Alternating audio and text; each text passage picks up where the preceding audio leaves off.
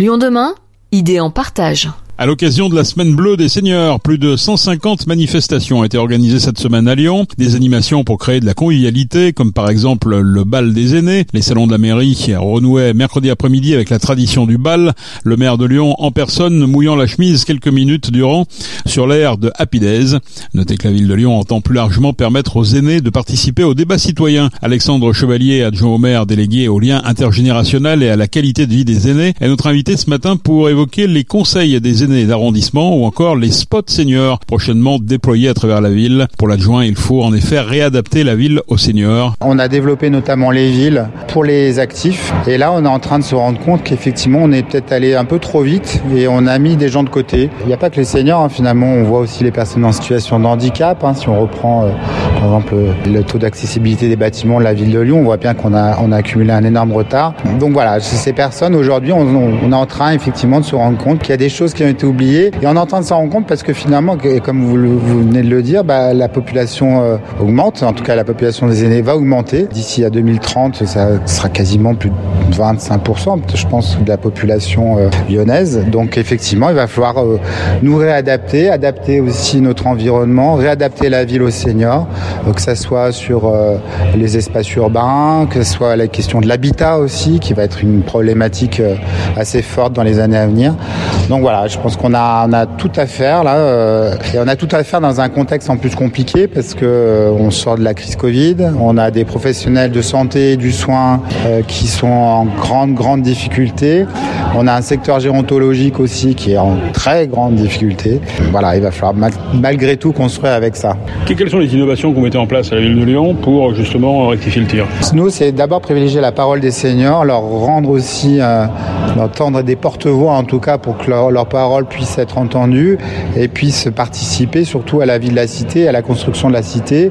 Donc on a monté effectivement des conseils des aînés sous le modèle des, conseils des enfants, euh, donc une instance consultative euh, qui sera en lien évidemment euh, direct avec le politique sur les arrondissements. Et puis on est en train de créer les spots seniors, donc ça va être des lieux d'information, des lieux de convivialité aussi. On voulait pas que ça soit juste des lieux où on vienne chercher l'information, mais aussi des lieux de convivialité pour les seniors. Ces lieux seront identifiés au sein de structures déjà existantes. Ça sera par exemple un centre social à la Croix-Rousse, ça sera euh, une MJC dans le 7e, ou alors euh, on a aussi le foyer protestant dans le 9e.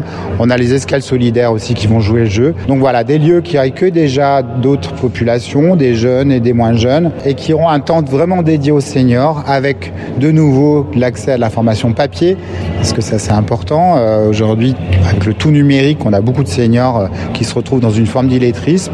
Donc voilà, un retour au papier, un retour à l'humain aussi. Euh, des personnes seront là pour les accueillir, pour les orienter. Donc euh, on revient un petit peu en arrière, j'ai envie de dire, parce que ces espaces-là, finalement, existaient déjà dans d'autres communes, on le voit, ça s'appelait des clubs seniors ou des clubs du troisième âge.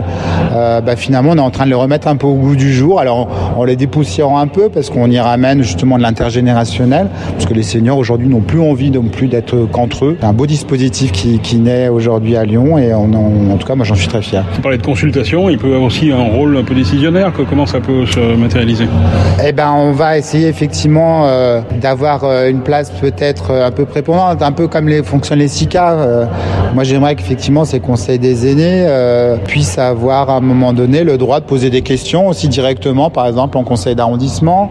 on pourrait imaginer aussi après effectivement une instance qui serait peut-être à l'échelle de la ville et qui aurait aussi ce pouvoir à un moment donné de saisir un peu le politique sur certaines problématiques. Ça, c'est encore un chantier en cours. Euh, j'avoue que pour l'instant, on, a beaucoup passé quand même cette première moitié de mandat à gérer les crises successives.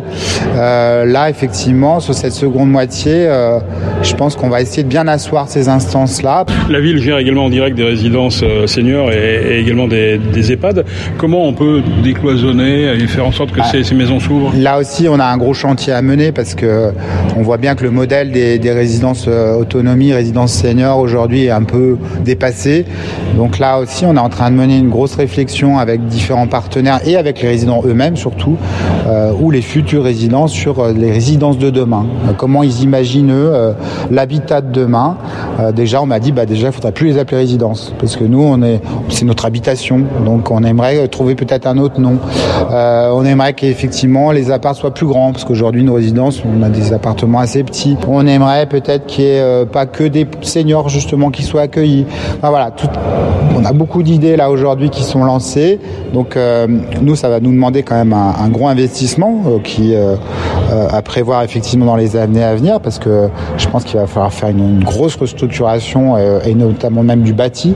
Donc encore un chantier là qui nous attend. Concernant les EHPAD, alors on est un peu plus contraint parce que là pour le coup il y a des missions de soins quand même qui sont très encadrées. Euh, malgré tout, et, on le voit, hein, moi je l'ai vu dans d'autres villes, on commence déjà à avoir des EHPAD aussi qui associent d'autres publics. On voit des EHPAD par exemple avec des crèches qui sont associées, etc. Donc là aussi je pense qu'il faut qu'on s'interdise de rien et, et qu'on aille voilà, réfléchir à qu'est-ce que peut être un EHPAD de demain, peut-être aussi quelque chose de moins médicalisé ou, ou peut-être le médical a, moins de place, même si c'est toujours important évidemment, mais un, chantier à, à, venir et un chantier d'importance. Au-delà de la semaine bleue, la ville de Lyon invite les plus de 65 ans à s'inscrire en mairie d'arrondissement ou sur le site lyon.fr pour bénéficier gratuitement d'une carte senior et d'un programme d'activité tout au long de l'année. Le programme complet de ces activités sera édité fin octobre. Notez que Lyon demain réalise également une série de podcasts en ce mois d'octobre. Ils ont été enregistrés auprès des seniors du 7e arrondissement à la résidence Jean Jaurès à écouter sur lyondemain.fr.